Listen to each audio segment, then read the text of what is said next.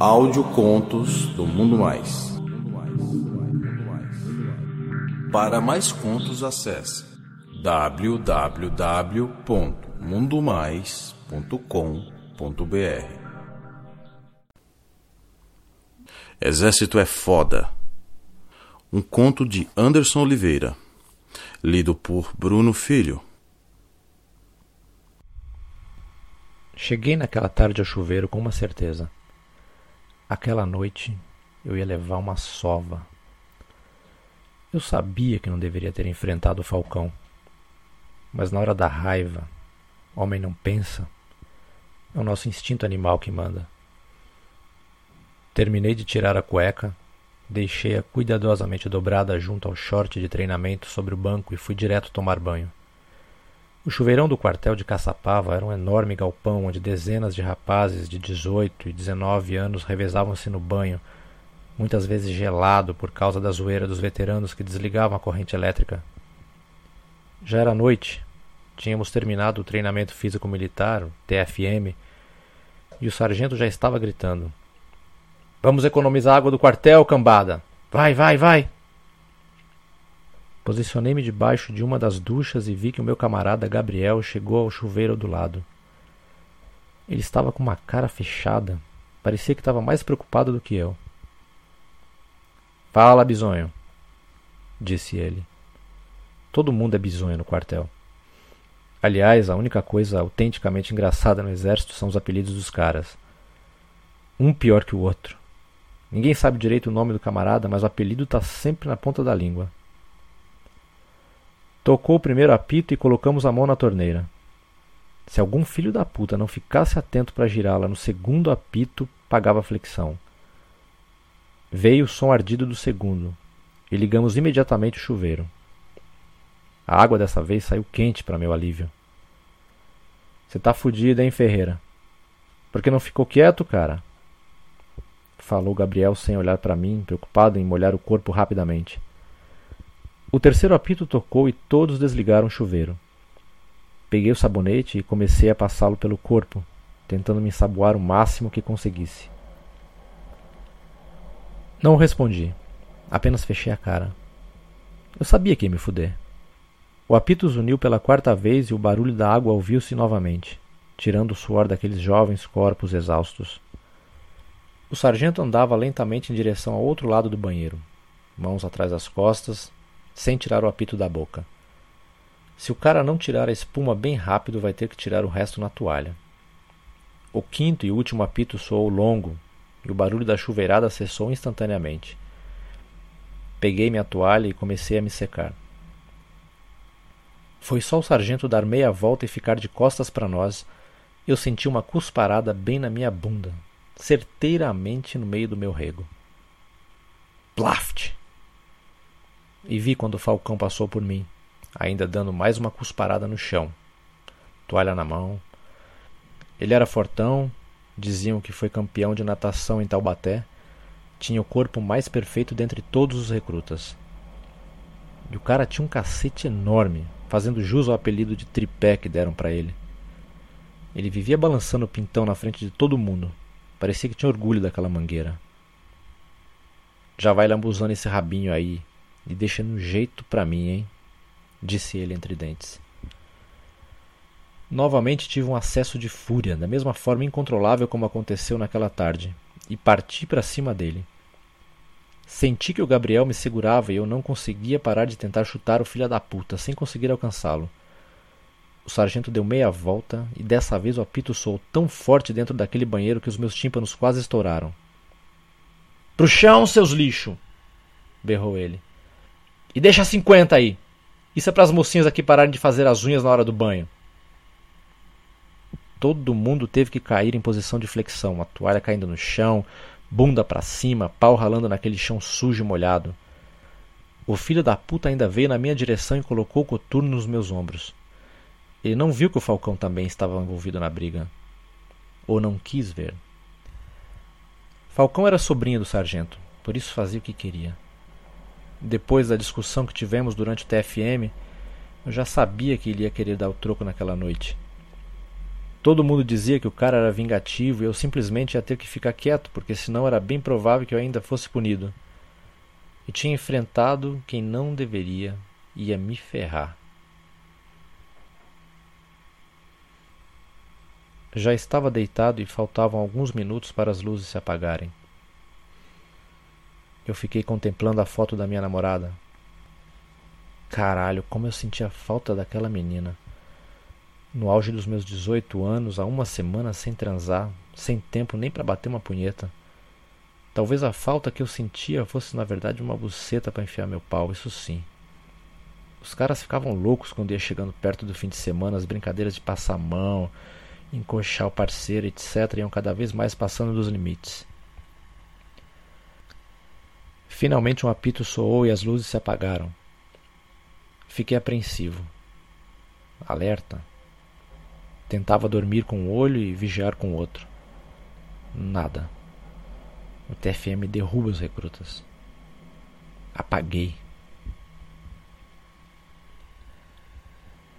Fui arrancado do meu sono subitamente por alguém que me dominou com a destreza de um policial da SWAT.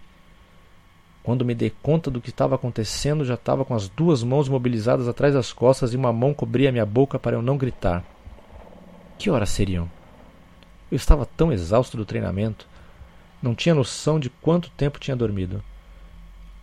Mas eu sabia quem estava ali. Só podia ser ele. Eu já podia imaginar o que ele ia fazer. Dar umas porradas na minha cara, socar meu rim e sair de fininho depois. Eu falei que você não sabia com quem estava mexendo. Sussurrou ele bem perto do meu ouvido. Só de cueca, seu corpo enorme e musculoso estava totalmente sobre o meu, fazendo com que fosse quase impossível me mexer. Se você der um pio, amanhã você vai pro TFM engatinhando, falou? Disse ele e soltou a mão da minha boca. Torceu ainda mais o meu braço e achei que ele queria quebrá-lo. Soltei um gemido de dor. Ele amarrou meus braços atrás das costas com um pedaço de pano e eu fiquei lá, paralisado, o coração batendo forte, esperando uma sequência de golpes. Ele continuou deitado em cima de mim, enquanto pegava outro pedaço de pano e amarrava agora a minha boca, dando um nó por trás da minha cabeça. Eu estava totalmente imobilizado estarrecido. Ele ficou um tempo parado ali, em cima de mim. E foi quando percebi que o volume dentro da cueca dele estava crescendo. Congelei nesse momento. O cara estava ficando de pau duro. E eu estava só com uma cueca fina também e senti quando ele começou a roçar aquele cacete na minha bunda. O sangue sumiu do meu rosto. Aquele cara não ia querer me estuprar.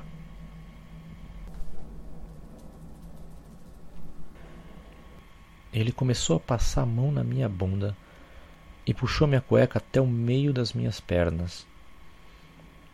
Eu estava paralisado, sem saber o que fazer. O volume dentro da cueca dele ia ficando cada vez maior e eu não conseguia nem imaginar o tamanho que aquilo ia ficar. Mantendo ainda o corpo sobre o meu, ele tirou a própria cueca e senti uma coisa quente e pesada cair no meio das minhas pernas. Era grosso e pulsava com uma semana de tesão. Uma semana louco para trepar e gozar com a testosterona saindo pelos poros. Esticou uma das mãos e pegou no chão alguma coisa, que em seguida passou no meio da minha bunda. Contrai as nádegas o máximo que pude, tentando proteger meu sagrado orifício que nunca ninguém encostou um dedo mas aquela coisa gelatinosa fazia o dedo dele passar sem nenhum problema. Eu me contorci, mas ele era muito forte. Eu estava literalmente fudido. Totalmente imobilizado, não podia fazer nada. Tinha que simplesmente esperar que tudo aquilo acabasse o mais rápido possível. O pau daquele cara estava mais duro do que nunca. Ele se posicionou em cima de mim e colocou a cabeça daquela jeba bem no meio da minha bunda. E começou a forçar para frente, sem conseguir fazer entrar. Eu estava apertando o máximo as minhas nádegas, tentando evitar que aquele mastro entrasse no meu rabo. É melhor você relaxar, senão vai doer muito. Ele sussurrou. E achei que era o melhor a fazer, porque ele estava forçando mais e eu começava a sentir muita dor. Não parecia que ele estava fazendo aquilo porque queria me machucar. Parecia que ele estava querendo, na verdade, era se aproveitar mesmo. Relaxei. E ele lentamente introduziu a cabeça do cacete, que pareceu uma invasão enorme no meu corpo. Ficou um tempo assim, parado, esperando eu relaxar. Senti muita dor, mas fiquei quieto. O pau dele foi entrando, entrando e parecia não ter mais fim. Foi quando eu me estarreci ainda mais. Meu pau começou também a ficar duro. Não consegui entender o que estava acontecendo, mas ser submetido àquele homem, sem poder reagir, totalmente submisso, com a respiração ofegante dele no meu pescoço, aquele membro enorme entrando e saindo do meu corpo, tocando a minha próstata, acabou me fazendo sentir algo inexplicável. Meu pau ficou duríssimo de tesão. O exército talvez deixe os caras loucos. Sem transar por vários dias, sem ver uma buceta, um instinto animal chega ao seu limite. Depois de apenas algumas bombadas, senti que o recruta Falcão, de quem eu esperava levar uma surra por tê-lo enfrentado naquela tarde, enfiou mais fundo em mim, deu uma gemida de prazer e seu pau começou a pulsar loucamente dentro do meu rabo. Ele estava gozando. Entrei no estado de êxtase, algo que até hoje não consigo explicar. E gozei no mesmo momento, sem nem tocar no meu cacete. Ele parou um pouco, puxou lentamente aquela carne quente fora de mim e a porra gosmenta dele escorreu como um rio por dentro de minhas pernas. Ele ficou ali por um tempo, respirando fundo. Sem palavras, ele simplesmente levantou e saiu. Eu não sei quanto tempo fiquei ali parado. Minha cabeça entrou numa piração total. Eu não poderia ter ficado de pau duro. Aquele cara era nojento, seu pinto era nojento, não entendo como isso pôde acontecer. Eu me soltei lentamente das amarras que ele tinha feito e demorei a dormir. Hoje eu tenho 40 anos, sou casado e tenho dois filhos. Mas esse episódio até hoje assombra as minhas fantasias. Fico imaginando se algum dia isso poderia se repetir. Se eu fosse dominado novamente por outro homem se eu iria gostar da mesma forma. Tento afastar esse pensamento mas não consigo.